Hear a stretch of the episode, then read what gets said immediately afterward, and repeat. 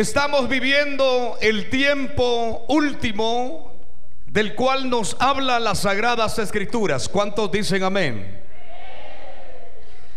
Pero en este último tiempo la Biblia nos habla, hermanos, que vendría el engañador y que estaría actuando de una manera terrible, hermanos, estrategias hacia la iglesia del Señor. Y como ustedes se han dado cuenta, la apostasía ha sido evidente en diferentes iglesias. Lamentablemente, muchos pastores de sana doctrina dejaron entrar prácticas abominables y desagradables en la iglesia del Señor.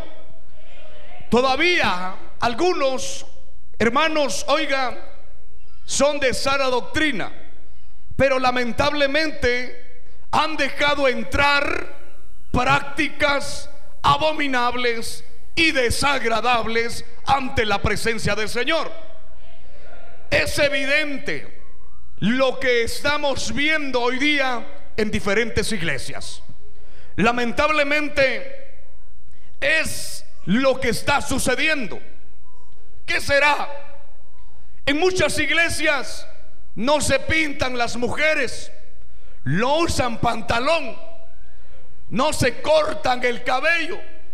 Los hombres andan de la manera más honesta que se pueda. Hermanos, y de igual manera, hermano, oiga, los jóvenes y las señoritas, pero lamentablemente se ha dejado engañar este pueblo, se ha dejado, oiga, dominar por las prácticas desagradables ante la presencia de Dios. Y algunos no le están poniendo atención a esta situación, porque algunos dicen es que es para la obra de Dios. ¿Qué cosa? Las rifas. Hermanos, hoy día gran cantidad de iglesias está practicando las rifas. Escuche bien. Y en este tema, precisamente el que les traigo en esta mañana, el tema rifas o sortílego en la iglesia rifas o sortílego en la iglesia. ¿Qué quiere decir rifa? Usted puede, puede pensar, pues rifa es cuando se está sorteando un regalo X entre todos los participantes. ¿Y qué quiere decir sortílego? Hermanos, vamos a estudiar en esta mañana qué quiere decir rifa ¿Y qué quiere decir sortílego? Que por cierto, el sortílego es sinónimo de rifa y rifa es sinónimo de sortílego. Pero lamentablemente muchas personas, muchos hermanos se han dejado engañar gravemente. Escuche, gravemente que no le han puesto atención, no le han puesto, oiga, atención a estas situaciones que se han metido en la iglesia. Están participando desde los niños hasta los ancianos. ¿Me están oyendo, hermanos? Oiga, pero muchos dicen, es que lo que pasa es, hermano, que usted no puede entender que si no hay rifa en la iglesia, no hay entradas económicas. En otros casos, hay hermanos que cuando escucharon el mensaje que ya grabé hace algún tiempo de una revelación que Dios me daba, que a partir de esa revelación que Dios me dio, empecé a predicar en contra de la rifa y de las subastas en la iglesia. Pero hoy quiero hablar precisamente de las rifas. En otro lugar o en otra iglesia o alguna otra fecha voy a hablar de las subastas. Pero en esta mañana, aquí en este aniversario del grupo de, de hermanas del ministerio de intercesión, de oración y liberación, aquí en la iglesia Nueva Jerusalén, las seis de Misco, quiero grabar este tema que si sale bien en su audio, en su imagen, vamos a darlo a conocer a los hermanos que quieran escuchar y que quieran poner en práctica la palabra del Señor. La palabra del Señor se pone en práctica voluntariamente. La persona que quiera la toma y la pone en práctica. Pero la persona que lo quiera, que siga en su necedad, que muy pronto, escuche bien, no lo digo yo, lo dice la Biblia, serán destruidos. Oiga, ¿por qué? Porque la Biblia dice que el pueblo de Dios es destruido por falta de conocimiento, por falta de entendimiento. Entonces, estas prácticas han venido a meterse a la iglesia y la iglesia ha sido parte de estas prácticas abominables ante la presencia de Dios. ¿Por qué? Porque es la manipulación para los hermanos, para que puedan dar supuestamente para el Señor de los cielos. Digo supuestamente porque no es para el Señor de los cielos, sino es para el Dios que han puesto para llamar la atención y manipular el deseo de los hermanos a dar una colaboración desde un quetzal en adelante. Por eso es que hoy día hemos visto en los altares, hemos visto en los púlpitos, hemos visto en diferentes lugares de aquí de adelante diferentes premios no hablo de este púlpito, hablo a nivel general. ¿Están oyendo, hermanos? Entonces, miramos que muchas iglesias ponen los doble litro de gaseosa, ponen las cajas de cereal, ponen las, los, los, los premios, como quizás, como ustedes pueden ver en la pantalla, un ejemplo, pueden poner una licuadora, una, una computadora, una motocicleta quizás o X, X, X objeto. Pero inmediatamente estas cosas se vienen a convertir en el Dios de la fortuna o en el Dios chino del dinero. Entonces, cuando una persona le da una limosna, digámoslo así, a un santo, digámoslo santo entre comillas, de la iglesia católica romana, hermano, es porque lo está viendo. Cada santo tiene una caja ahí, hermanos, donde la gente llega y deposita su limosna. ¿Me están oyendo, hermanos? Ahora, entre más santos hay en la iglesia católica, hay más, más probabilidad de que haya entrada económica, porque la gente va y le pone al muñeco que está ahí una su moneda en una su cajita que hay. Pues precisamente, exactamente igual viene a suceder y está sucediendo en la iglesia cristiana evangélica. Lamentablemente, iglesias que antes fueron al 100% de doctrina sana. ¿Están oyendo, hermanos? Sana, sana doctrina. Pero se empezaron a desviar siguen siendo sana, pero ya no al 100%. ¿Por qué? Porque desde el momento que se les metió ciertas prácticas, muchas prácticas, pero hoy estoy hablando de las rifas precisamente, dejaron de ser al 100% de sana doctrina. ¿Están aquí hermanos?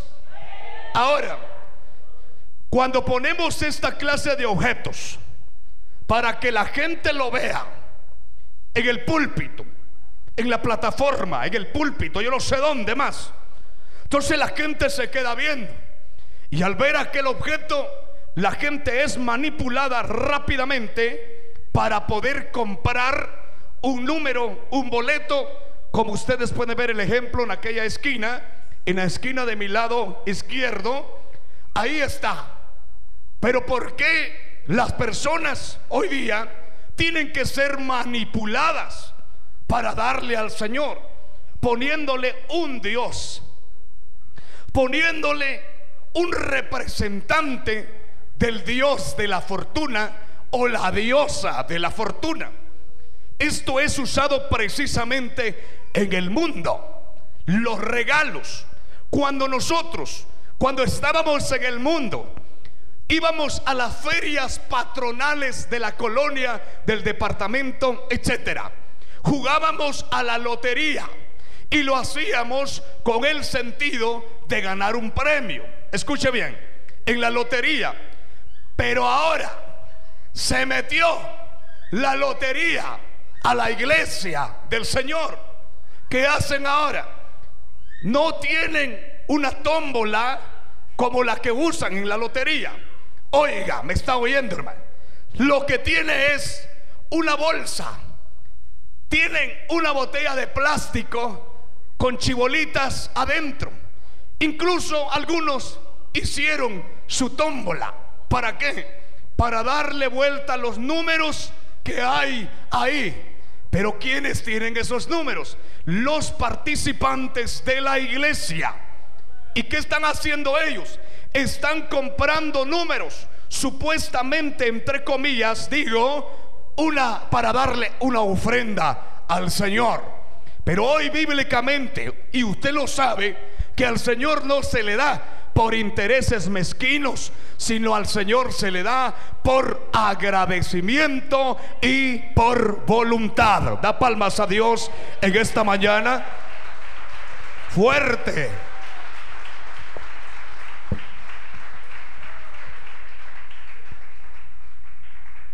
Cuando saqué el tema prácticas desagradables en la iglesia, refiriéndome a las rifas y subastas, muchos pastores me cerraron la puerta del templo, ya no me invitaron a predicar. Estaba en una congregación por allá, por boca del monte, y había predicado cuando tomando el tiempo otra vez el hermano de la, congregación, vuelve a hacer la rifa, acabando de predicar o terminar de predicar la palabra. En otra iglesia, lo mismo. Los dioses o la diosa de la fortuna en representación de estufas, licuadoras, planchas, electrodomésticos, alimentos, vajillas, todo.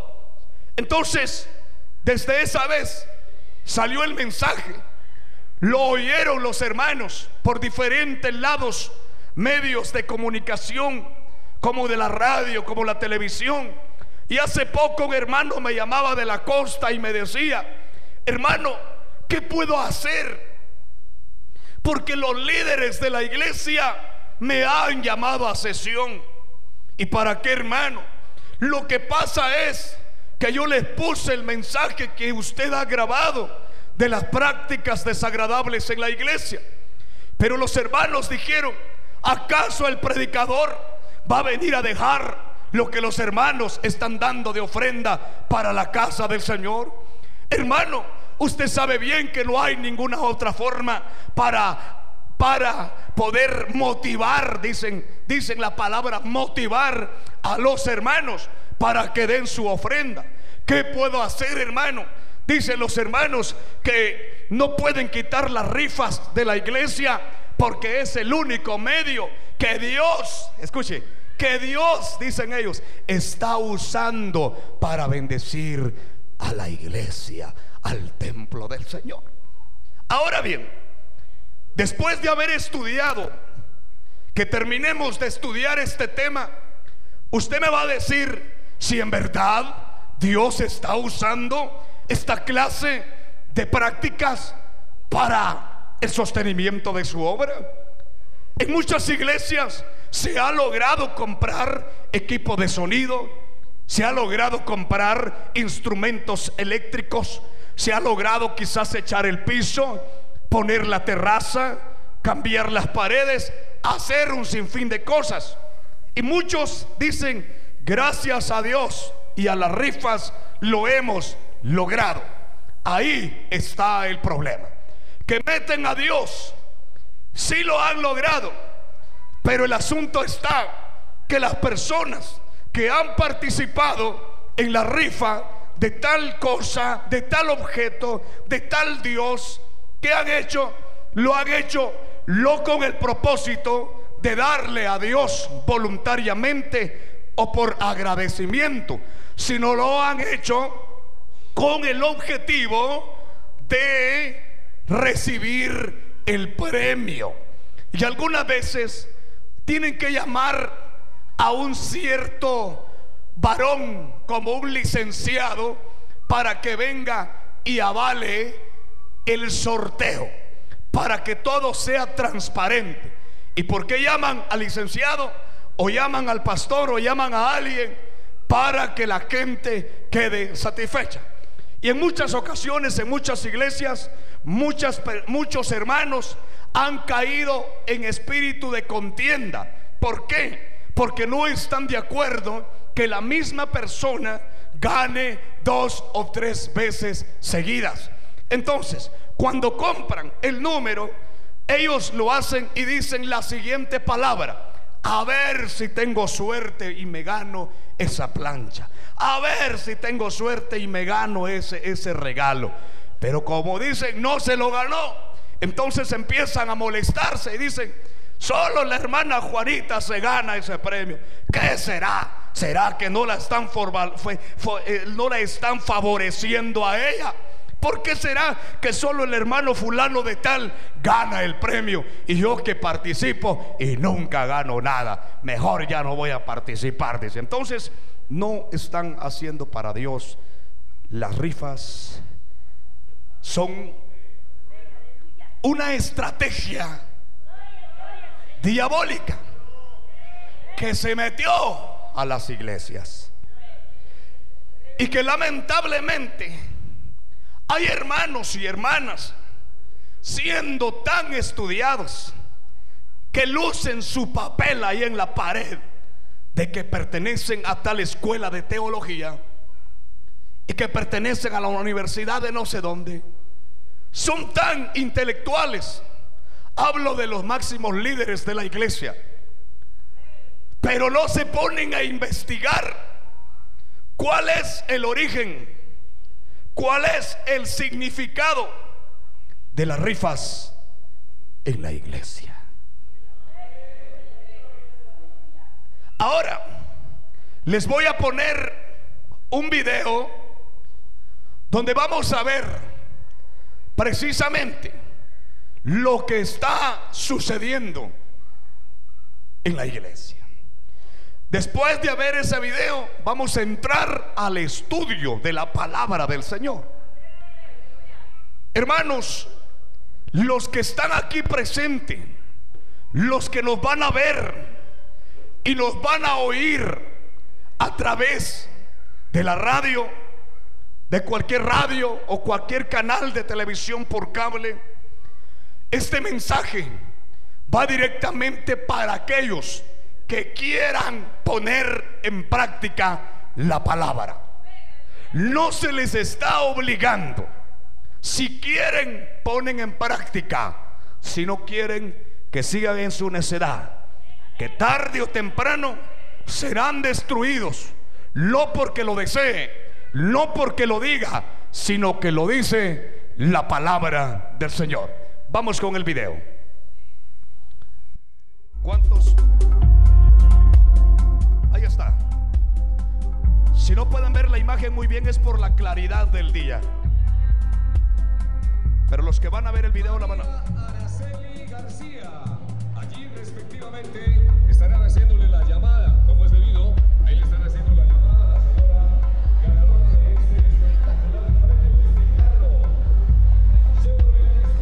Todos hacen rifas a nivel mundial.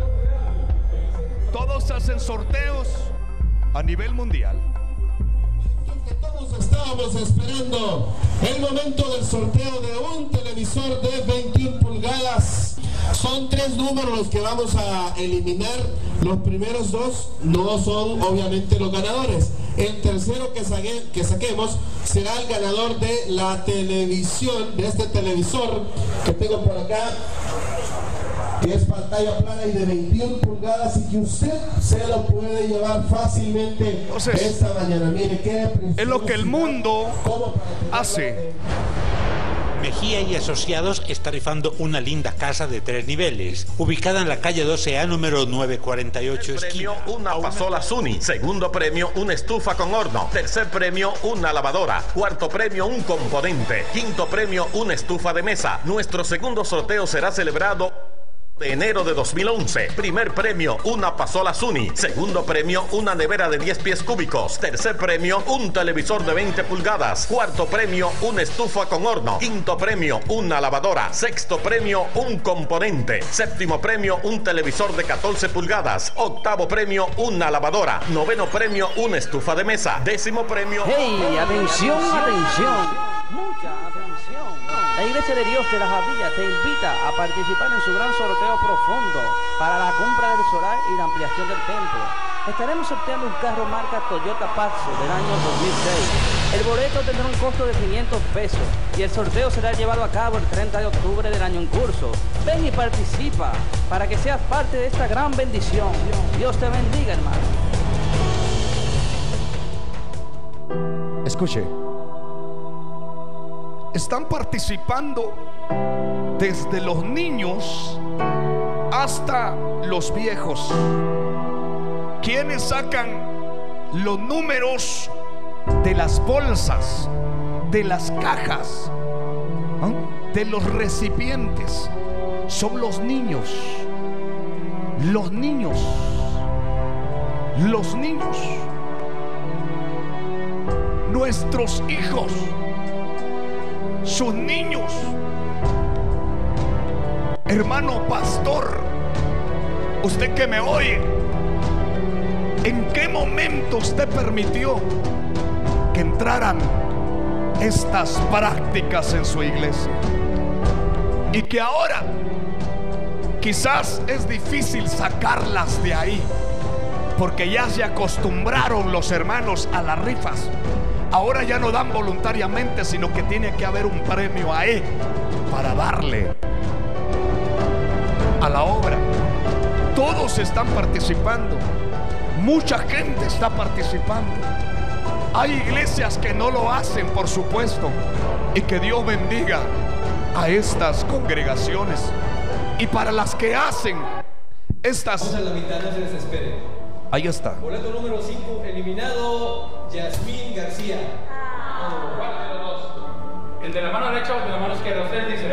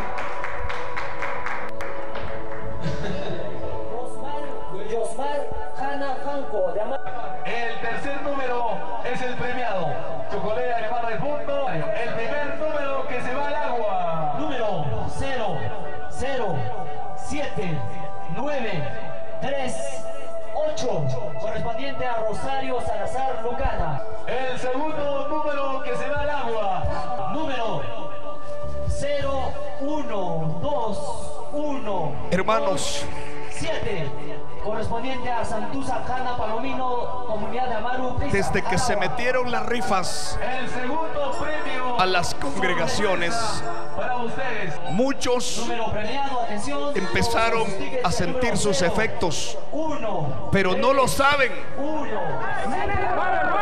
Iglesias destruidas, pastores en adulterio, jovencitas embarazadas, muchachos perdidos, enfermedades, hermanos, deudas, destrucción. ¿Dónde está nuestra hermana Julia Pérez? Y muchas iglesias lo saben por qué atraviesan esas situaciones. El problema es que el diablo los engañó. Otro niño participando ahí.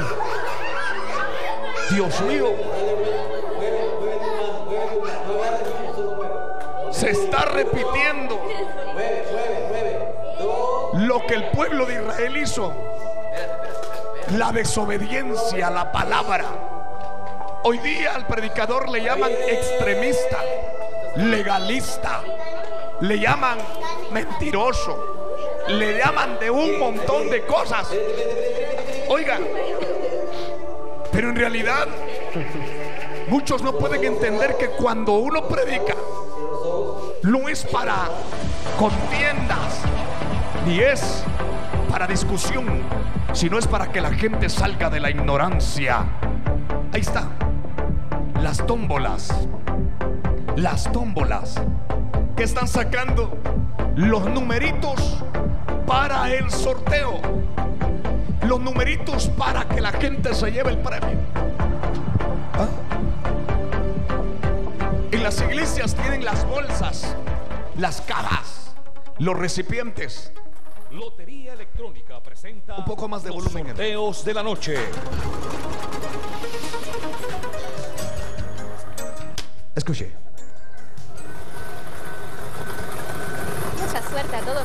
Nuestros jugadores de Pega 2. Vamos a ver cuál será el primer número Esto ya es en el 2. mundo. Y lo es el número 1. El número 1. Y el segundo número ganador será el número 1. El número 1. Eso significa que el número ganador del Pega 2 lo es el 1-1. El número 11. Continuamos ahora con el Pega 3. Adelante.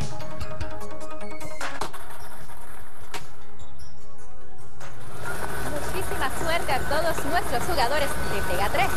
Vamos a ver cuál será el primer número del Pega 3. Muchísima suerte a los jugadores, dice la, la muchacha. Vamos a ver qué significa suerte. Y el segundo número ganador del Pega 3 lo es el número 7. Esto ya es en el mundo, ya es afuera. Pero es exactamente lo mismo lo que está sucediendo en la iglesia. Ahí está la tómbola. Ahí está el recipiente. La niña. Lo mismo que se usa en el mundo. La tómbola. Ahí están moviendo la tómbola. Ahí está moviendo el recipiente. Es exactamente lo mismo. La abominación en la iglesia. La abominación en el templo. Y mucha gente no se cuenta. Es lo mismo. Oseas 4:6 dice: Mi pueblo fue destruido porque le faltó entendimiento. Escuche lo que dicen los profetas. Mi pueblo fue destruido porque le faltó conocimiento. Y si le faltó el conocimiento al pueblo, es porque no quiso obedecer, entender la palabra de Dios. La gente pelea con el que le predica la verdad. La gente ignora el mensaje de la palabra de Dios. Ah, pero cuando llega la destrucción, ahí es donde están chillando. Ahora, vamos a leer la palabra del Señor. Y puestos en pie, leemos la palabra del Señor. Deuteronomio capítulo 18, versículo 9 al 14. Deuteronomio capítulo 18, versículo 9 al 14. Vamos a leer la palabra de Dios bajo el subtítulo Amonestación contra costumbres paganas. Nuestro tema, o- nuestro tema central es rifas o sortílego en la iglesia. Pero aquí, en esta palabra de Deuteronomio 18, 19 al 14, en el subtítulo tenemos amonestación contra costumbres paganas. ¿Ya tienen la Biblia, hermanos? Ahora, vamos a leer, como siempre, en el nombre maravilloso del Padre, Hijo y Espíritu Santo. Dice así, Deuteronomio 18, 9 al 14.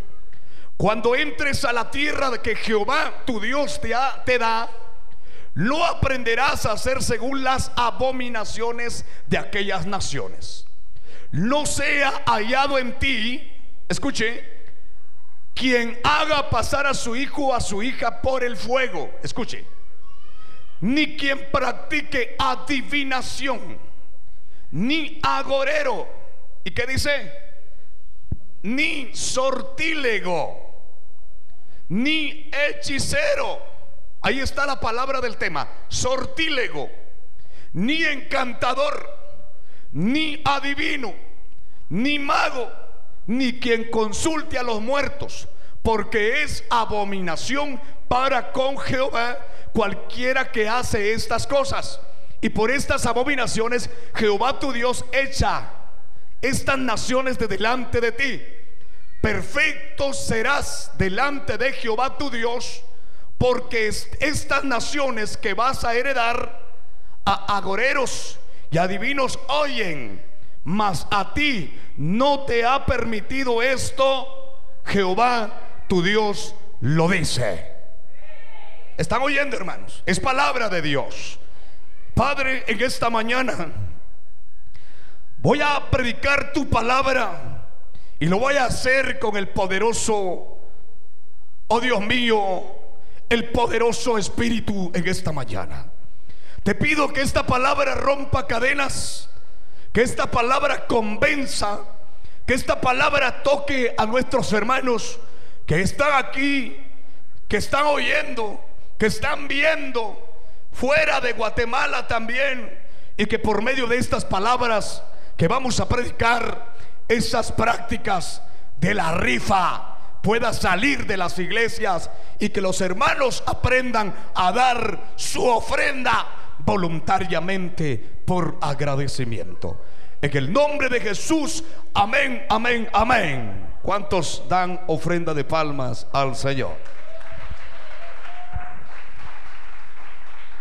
Ahora bien, cuando dice la Biblia que Dios echaba a esas naciones, que Dios, oiga, trataba con esas naciones, era por estas prácticas, era por la adivinación, era por la hechicería, era hermanos por el sortílego, era porque había gente engañadora, gente que practicaba cosas desagradables ante la presencia de Dios.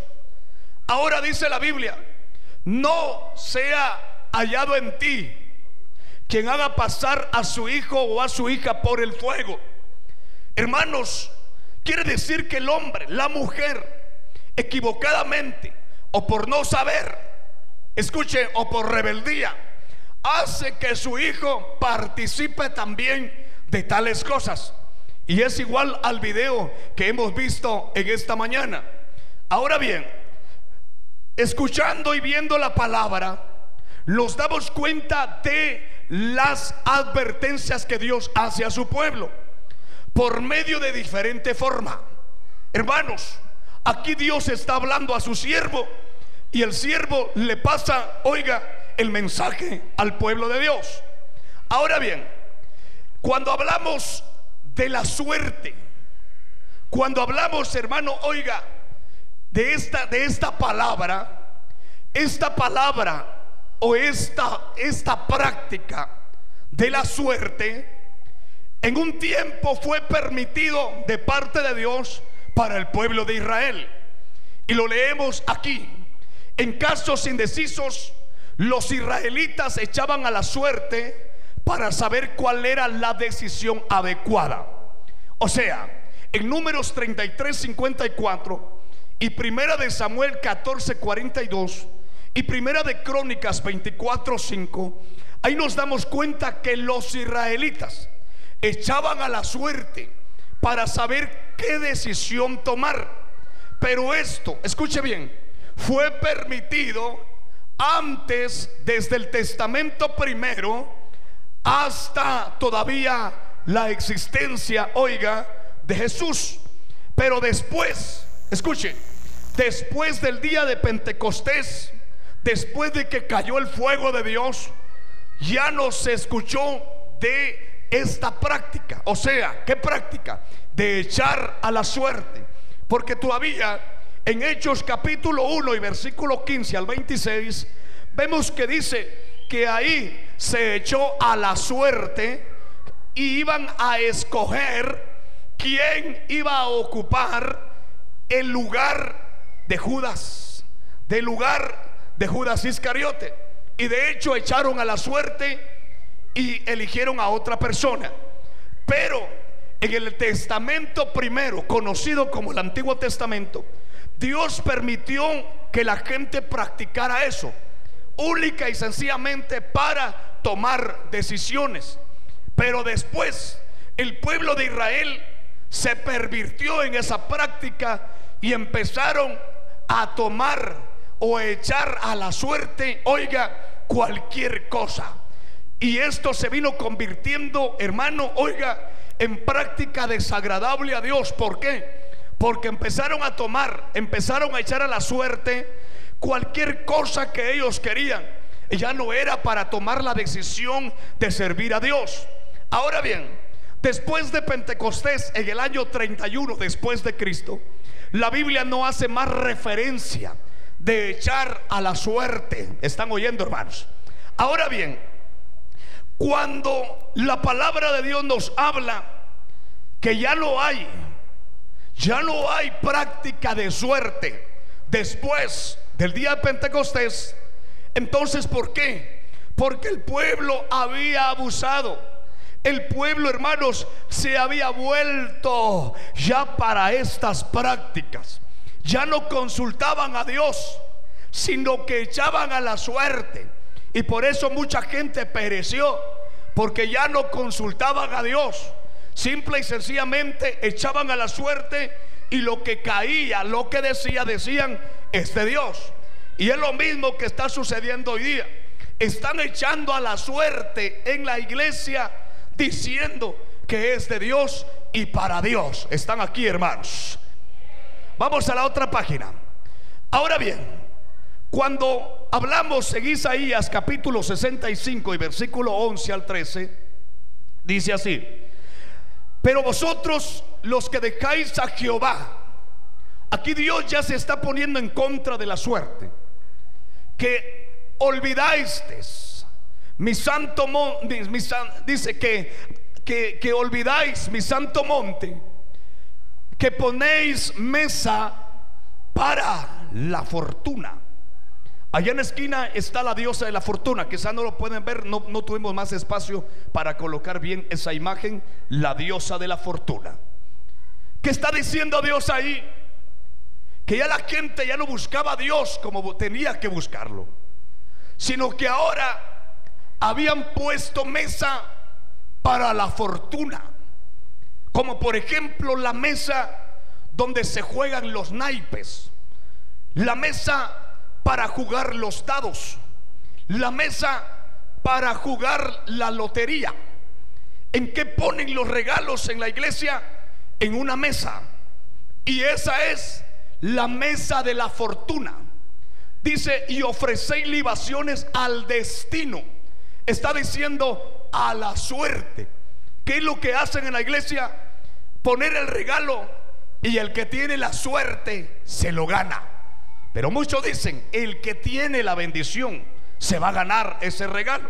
Entonces dice, yo también os destinaré a la espada. Y todos vosotros os arrodillaréis para el degüello, porque llamé y no respondiste, hablé y no escuchaste sino que hiciste lo malo delante de mis ojos y escogiste lo que no me agrada. Por tanto, así dijo Jehová el Señor, he aquí que mis siervos comerán y vosotros pasaréis hambre. Mis siervos beberán y vosotros pasaréis sed. Mis siervos se alegrarán y vosotros seréis avergonzados. ¿Por qué Dios está diciendo, mis siervos comerán? Porque aquel que depende de Dios, hermano, sabe que tarde o temprano llega la bendición. Pero aquel que pone la mesa de la fortuna y deja al destino, a la suerte, lo que están haciendo, esa gente pasa hambre, pasa sed. Y es por eso que por tanto, por tanta rifa que se haga en la iglesia, no salen adelante. Y si han salido adelante, están raquíticos espiritualmente. Están aquí, hermanos. ¿Cuántos dan gloria a Dios en esta mañana? ¿Por qué la gente recurre a las rifas? Porque están confiando que por medio de la rifa va a haber provisión. Y todavía dicen de Dios. Pero se les olvidó esta palabra de Salmo 23, 1 y 2. ¿Cómo dice el Salmo 23, 1 y 2? Jehová es mi pastor, nada me faltará. En lugares de delicados pastos me hará descansar. Junto a aguas de reposo me pastoreará. ¿Están oyendo, hermanos? Dice la Biblia, Jehová es mi pastor y a mí nada me va a faltar. Pero ¿por qué la iglesia no cree esa palabra? Si el rey de reyes y señor de señores es el que habita con nosotros y sabe de qué tiene necesidad su pueblo. Pero la gente recurre a otras cosas como la rifa para la provisión y sufragar los gastos del templo. ¿Están oyendo, hermanos? Ahora bien, espíritu de avaricia en la iglesia. Cuando la gente tiene espíritu de avaricia, quiere más, no se conforma, quiere ver cómo sale adelante. Es cierto que hay necesidades en el templo, pero mucha gente no espera la voluntad de Dios, sino que hacen su voluntad. Y cuando hacen su voluntad, recurren a las rifas para lograr obtener los fondos económicos. Ahora bien, cuando lo esperan rápidamente viene el espíritu de avaricia. Y dice Jeremías 6:13, desde el más chico de, de, ellos hasta el más grande. Escuche, es lo que está sucediendo, que desde los niños hasta los grandes están participando en las cosas desagradables ante la presencia de Dios. Cada uno sigue la avaricia y desde el profeta, dice, desde el pastor, traduciéndolo, hasta el sacerdote, todos son engañadores. Se ha metido el engaño al templo, hermanos. Se ha metido el engaño al templo. Quizás alguien está viendo, escuchando el mensaje. Inmediatamente siente el deseo de, de, quizás de ya no seguir escuchando. ¿Por qué? Porque el diablo lo está engañando. Está diciendo, si es que ahora ya no van a haber rifas en la iglesia, no se va a poder pagar la renta del local, no se va a poder pagar las letras de la deuda que tenemos con el equipo de sonido, no se va a poder seguir juntando lo que se necesita para echar el piso o echar el alumbrado, el techo, qué sé yo, ya no se va a poder. ¿Por qué dicen ellos ya no se va a poder? Porque su confianza está en las rifas. Y cuando se les cae el negocio, entonces ¿de dónde van a echar mano? No tienen de dónde echar mano. Porque para ellos su Dios es las rifas. Su fuente de provisión son las rifas. No es Dios. Lo es Dios. Por eso es que hace unos días me comentaba un hermano. Hermano, mi, mi pastor dijo, y ahora vamos a tener que echar mano otra vez de las rifas. ¿Por qué? Porque ya está haciendo falta el dinero para pagar la renta del. Fíjese bien. Entonces Dios, ¿dónde se queda ahí?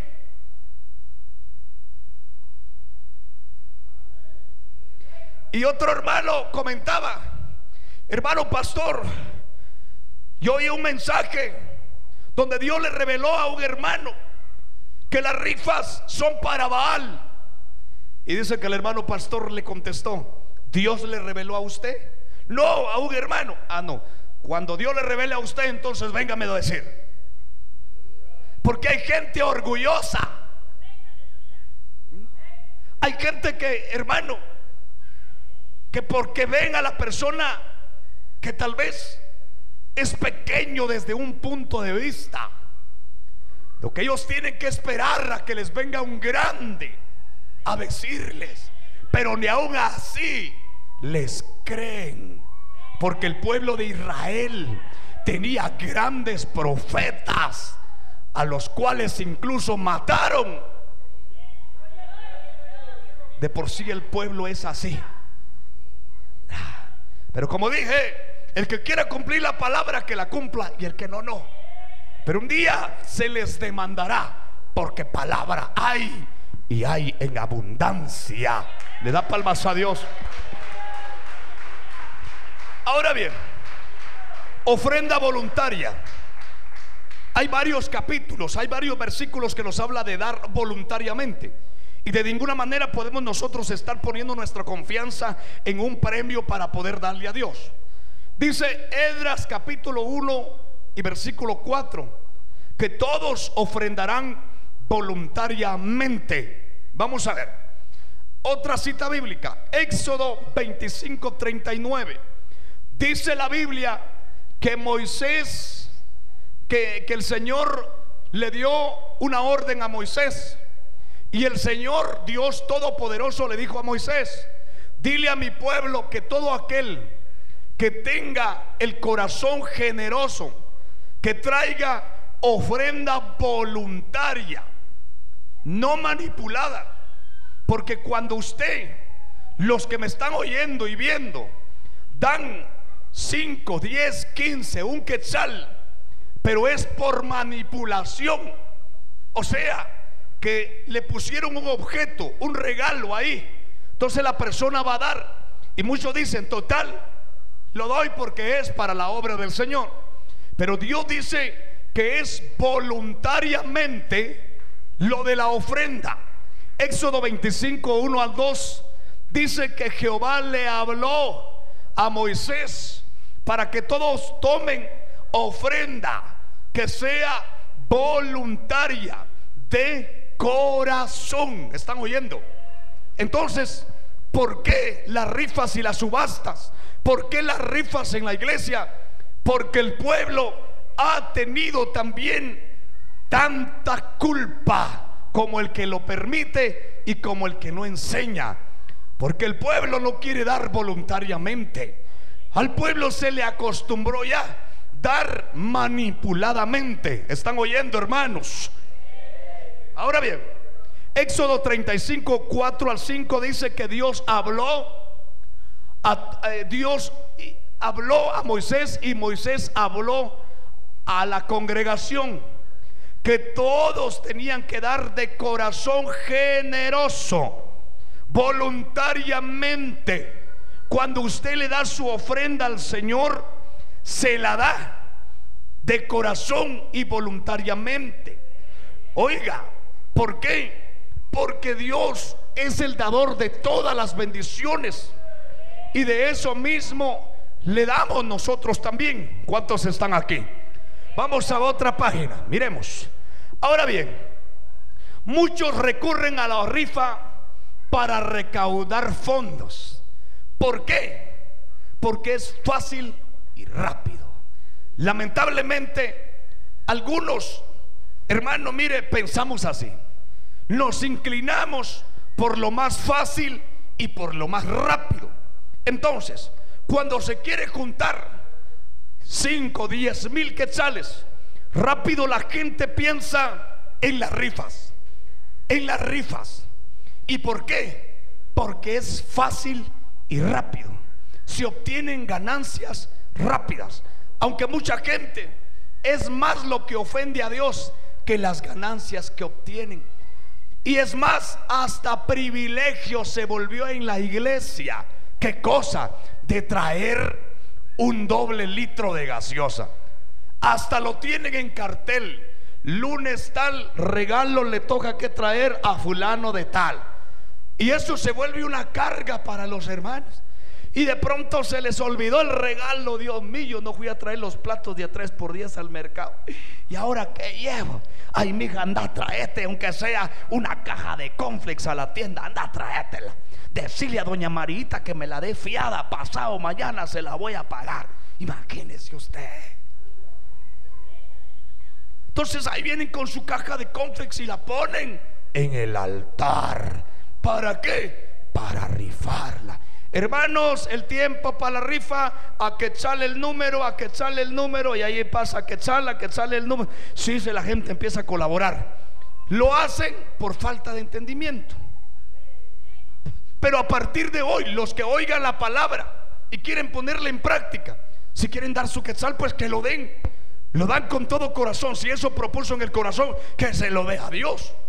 Pero si tiene posibilidad de dar más, que dé más. ¿Están oyendo? lo obligadamente, sino voluntariamente como ha propuesto en su corazón. ¿Y de dónde el privilegio de que cada hermano de lunes a domingo, si es que hay cultos todos los días en la iglesia, tiene que traer, oiga, un, este, un, un premio allí? Entonces, ¿cuántos recaudan? 20 quetzales entre todos los hermanos en la iglesia. Qué tristeza. Es un Dios pichicato. Es un Dios agarrado. Es un Dios que, ay, mi pueblo, vente que sale, santo Dios. ¿Por qué pasa eso? Porque se inclinan a lo más fácil, a las rifas, a las subastas. ¿Están oyendo, hermanos? Ahora bien, vamos ahí. David dijo, no quiero darle sacrificio a Dios de lo que a mí no me cueste. mire qué tremendo. Segunda de Samuel 24, 21 al 24 dice que allí había una mujer a la cual David llegó para comprar animal, animales para el sacrificio. Pero como era el rey, la mujer le dijo, rey, escoja lo que usted quiera para su sacrificio. Yo se lo doy a usted. Ofrézcaselo a Jehová. Y David dijo, momento, yo te lo voy a comprar porque para eso vine. Porque yo no le voy a dar a Dios nada de lo que no me cuesta. Entonces la gente recurre a lo más fácil porque eso no cuesta. No importa cuánto tiempo se van a llevar, pero ahí están recaudando poco a poco, poco a poco. Y ya no se preocuparon en doblar sus rodillas y pedirle a Dios la provisión. Qué rico se siente cuando uno dice, esto me lo proveyó el Señor. Porque Dios tocó corazones. A su nombre. Vamos. Ahora bien, muchos pastores y misiones ahora hasta ya piden diezmos de las rifas. En las sesiones de pastores hasta ya se pasa reporte de las rifas en la iglesia. Entonces ahora ya tiene que dar diezmos de las rifas. Primera de Samuel 15, 22 dijo, y, Samuel dijo, se complace Jehová tanto en los holocaustos y víctimas como en que, como que obedezcas a la palabra de Jehová. Ciertamente el obedecer es mejor que los sacrificios y el prestar atención que la gordura de los carneros. Es lamentable ver eso, hermanos, que se quedó establecido hasta en los libros de actas secretariales de las iglesias ya está en acta que las rifas se hacen en las iglesias. Santo Dios, hermano. Hemos, se ha caído la iglesia, se ha venido deteriorando. He ahí por qué están como están. Sencillamente por las rifas. ¿Están oyendo, hermanos? Vamos ahora. Osías 4, 6 y 14 dice: Mi pueblo fue destruido porque le faltó conocimiento. Por tanto, el pueblo sin entendimiento caerá.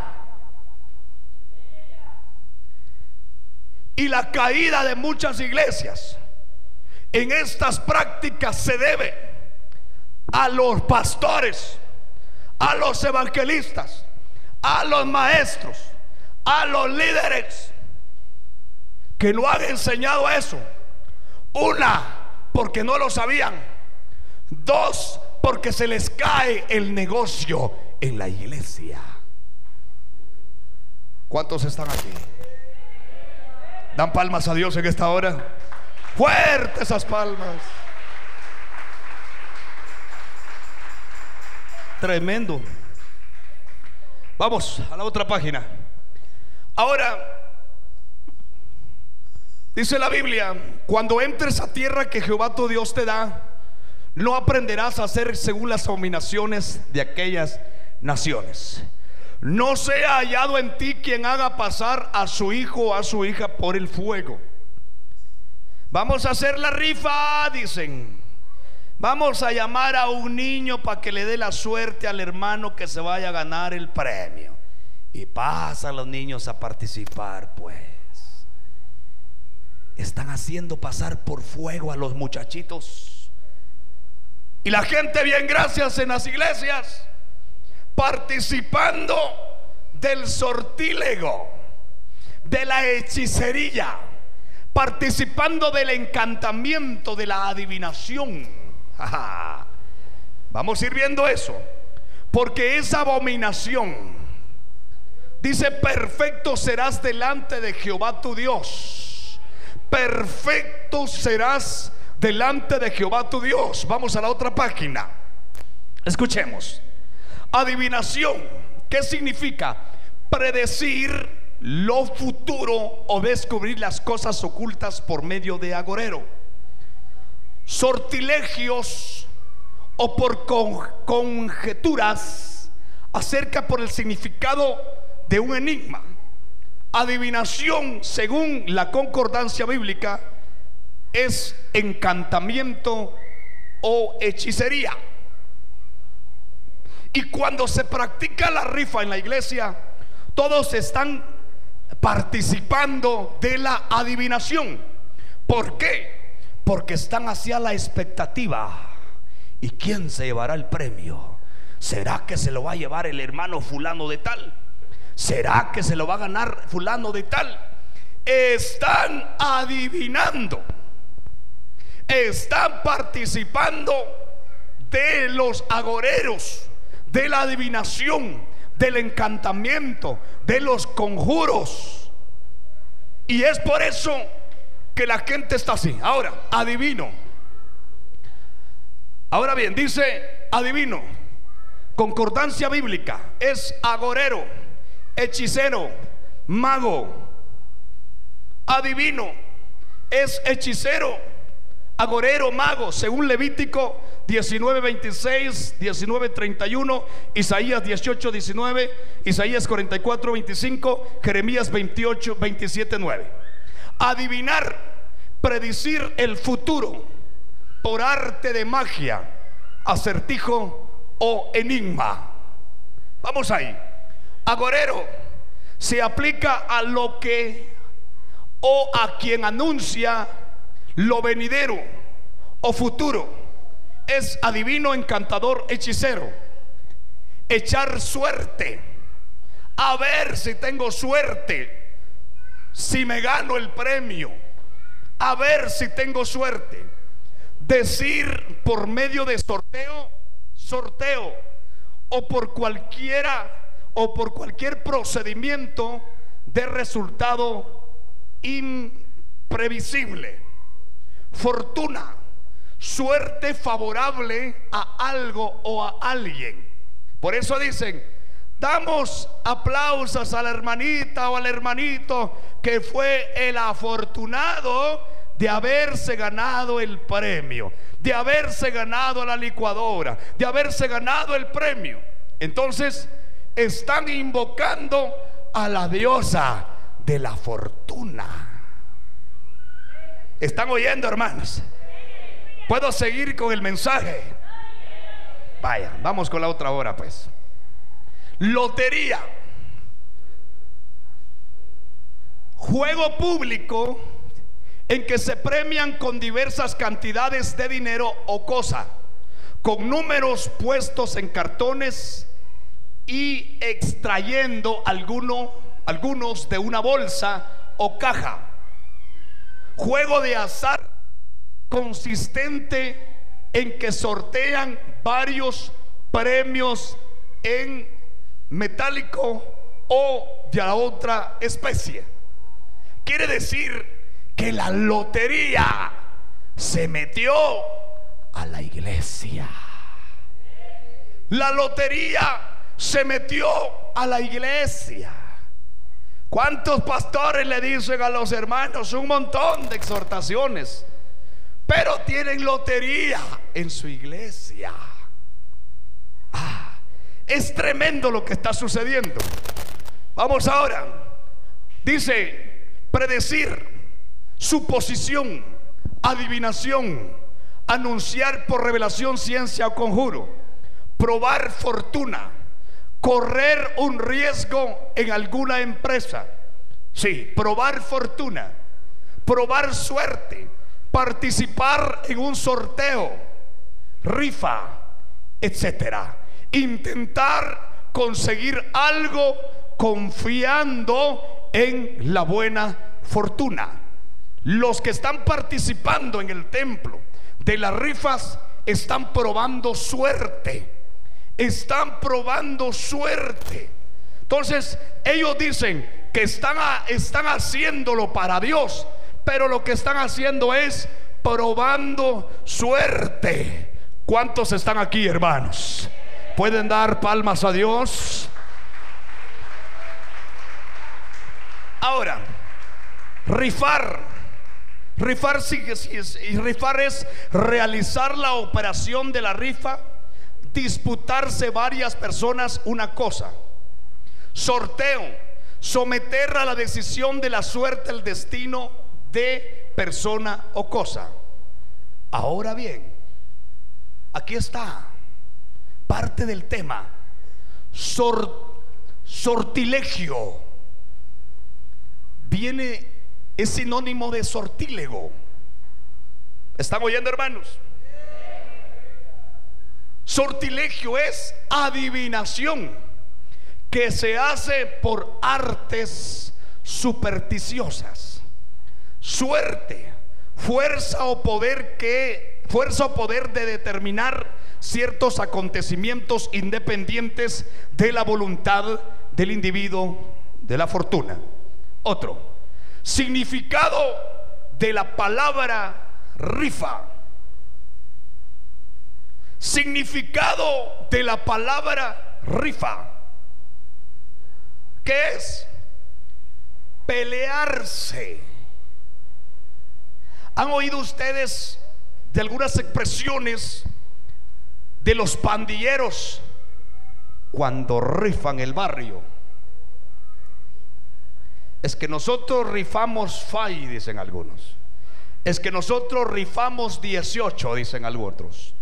Es que nosotros rifamos MS13, dicen algunos. Rifar significa pelearse, reñir o enemistarse con alguien. Y en la forma reflexiva, rifarse algo significa disputar varias personas por quedarse con alguna cosa. Mire cómo se metió este asunto. Ahora bien, sigamos viendo el significado. La rifa es sinónimo de lotería. sorteo o sortilegio. La rifa es sinónimo de lotería, sorteo o sortilegio. ¿Qué es sinónimo? Es lo mismo, pero con diferente nombre. ¿Están oyendo, hermanos? Ahora bien, ¿qué es sortilegio? Sortilegio es sinónimo de sortílego. Y ahí lo vimos en la palabra del Señor en la primera lectura que leímos. Sortilegio significa sorteo en un colegio. Sortilegio significa sorteo en un colegio. Ahora, cuando hablamos de sortiglesia, estamos hablando de sorteo en una iglesia. ¿Cuántos están poniendo atención, hermanos? Ahora, escuche bien, vamos a ver, vamos a la otra página. Sortilegio o sortílego significa adivinación que no se basa en la ciencia o en la razón, sino en la magia. Acción que se consigue realizando determinados actos mágicos, embrujo, hechizo. Según el diccionario manual de la lengua española, eso es lo que significa sortilegio o sortílego. Ahora bien, miremos ahora. La palabra sortilegio proviene de dos, de dos voces latinas, sorts y sortis, que a la vez estamos hablando de suerte, y legere, que significa leyere o leer. Ahora, en otras palabras, significa lectura de la suerte.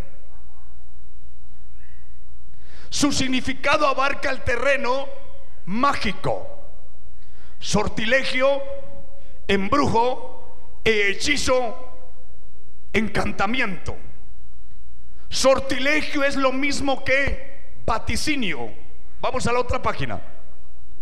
Ahora bien, ¿qué dice la Wikipedia? o la enciclopedia. Sortilegio era la práctica de la adivinación del futuro mediante artes mágicas.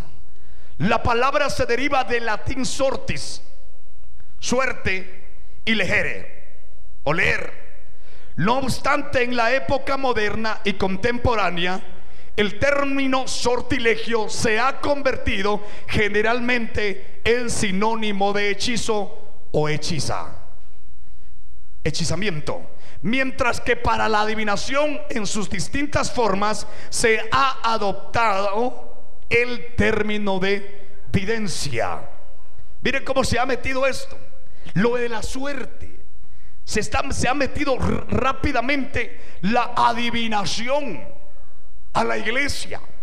La rifa presta, se presta a la exaltación de ánimo todos están ahí como que nerviosos y quién se va a ganar el premio y quién se lo va a llevar y qué pasó y ah.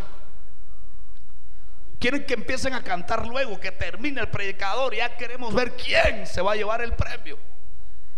Ahora, se presta también a la pelea, porque se trata de un juego en el que todos quieren ganar, como en todos los juegos, pero que arrastra mayor pasión porque porque en él se, se, pone dinero.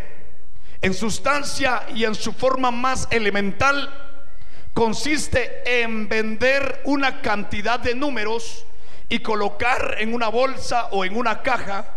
En ocasiones se necesita la presencia de un notario para garantizar la legalidad de la rifa.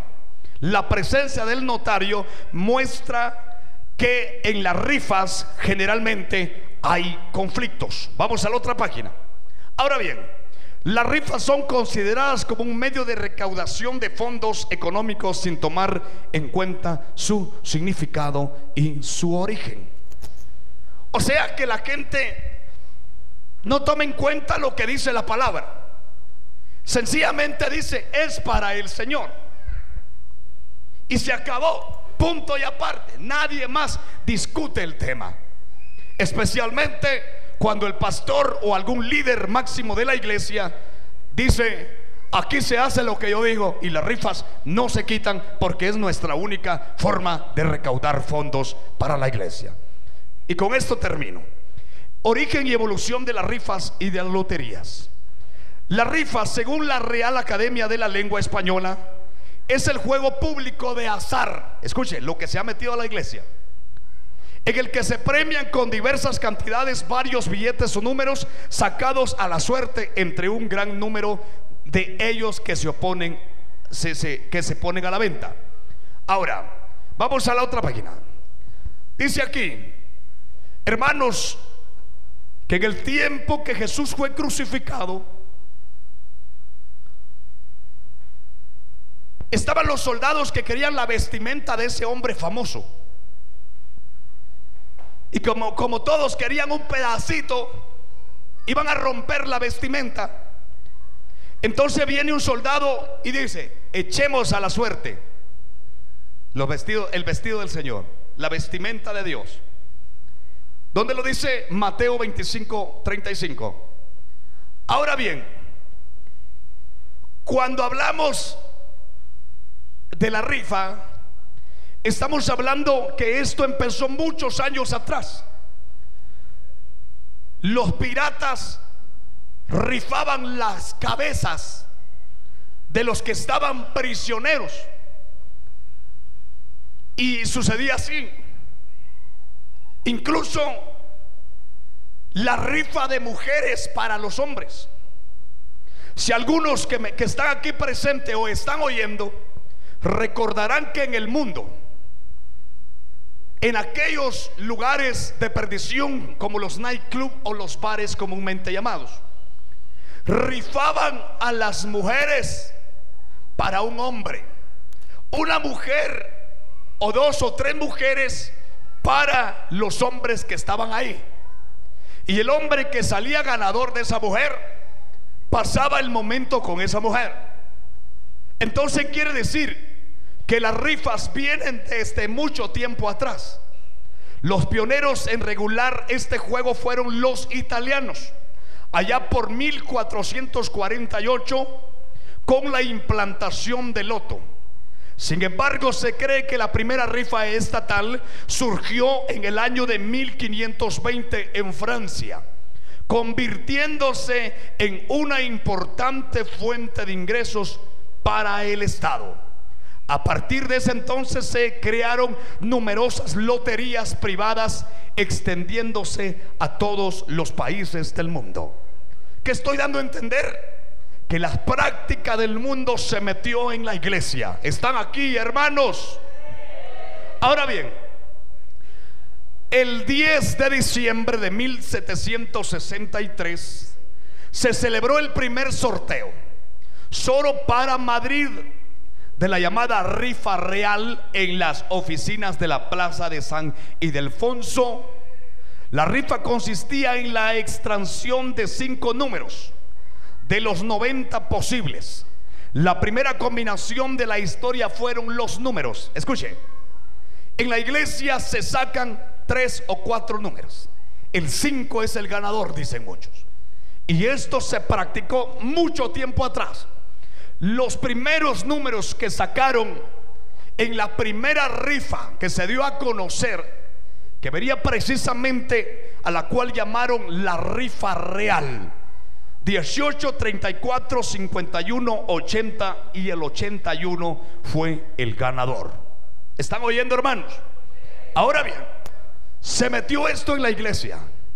Así fue entonces que el fundador de esta rifa en tiempos primitivos, el primer fundador se llamaba Don Leopoldo de Gregorio, marqués de la, de la, de la Esquilache, ministro de la hacienda de Carlos III y hombre que marcó el espíritu reformista de los, de los Borbones, fue el verdadero artífice de la implantación de la lotería y de la rifa beneficiata. hoy conocido como la lotería primitiva en muchos países, para lo cual hizo venir a Nápoles al director del juego de loto, don José Pella. De ahí comienza la rifa y se metió en la iglesia. Ahora, ¿quién la saca de ahí? Hermanos, imagínense usted, todos están participando de eso.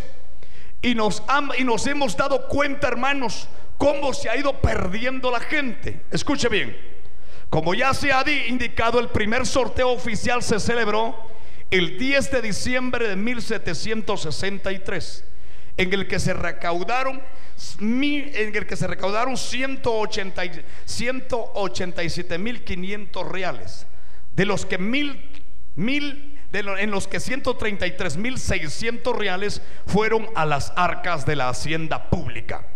De allí, hermanos, nos damos cuenta que la rifa se ha venido metiendo a la iglesia. Ahora, por este medio, se hace un llamado para todos los pastores, evangelistas, líderes de iglesias, miembros activos de iglesias, que saquen las rifas de la iglesia si quieren agradar a Dios y volar con el Señor en el arrebatamiento de la iglesia. Porque practicando rifas puede que chille, patalee, se revuelque no se van. Si quieren hacerlo, si no, que no lo hagan. Total, la palabra ha sido predicada en esta tarde. Ofrenda de palmas al Señor por su palabra.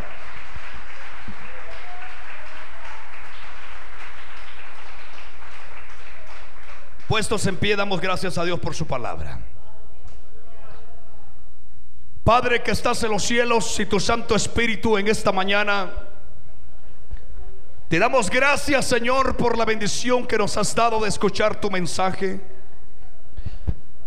Padre, bendice a los que están aquí presentes, mi Dios amado. Y para los que están, Dios eterno, escuchando y viendo el mensaje poderoso, mi Padre celestial. En el nombre maravilloso de Jesús, tu Hijo amado, en esta mañana, bendice a los hermanos y a las hermanas que han escuchado tu palabra. Agradecemos, Señor amado, por tu fidelidad y tu bondad, porque quieres que tu pueblo vuele en el arrebatamiento, pero practicando tales cosas, solo tú lo sabes, mi Padre Celestial. Bendice a los que han oído el mensaje. Bendice a los que van a poner en práctica el mensaje. Bendice a todos aquellos que en su orgullo no van a poner en práctica el mensaje. En el nombre de Jesús, amén y amén. Palmas al Señor en esta mañana.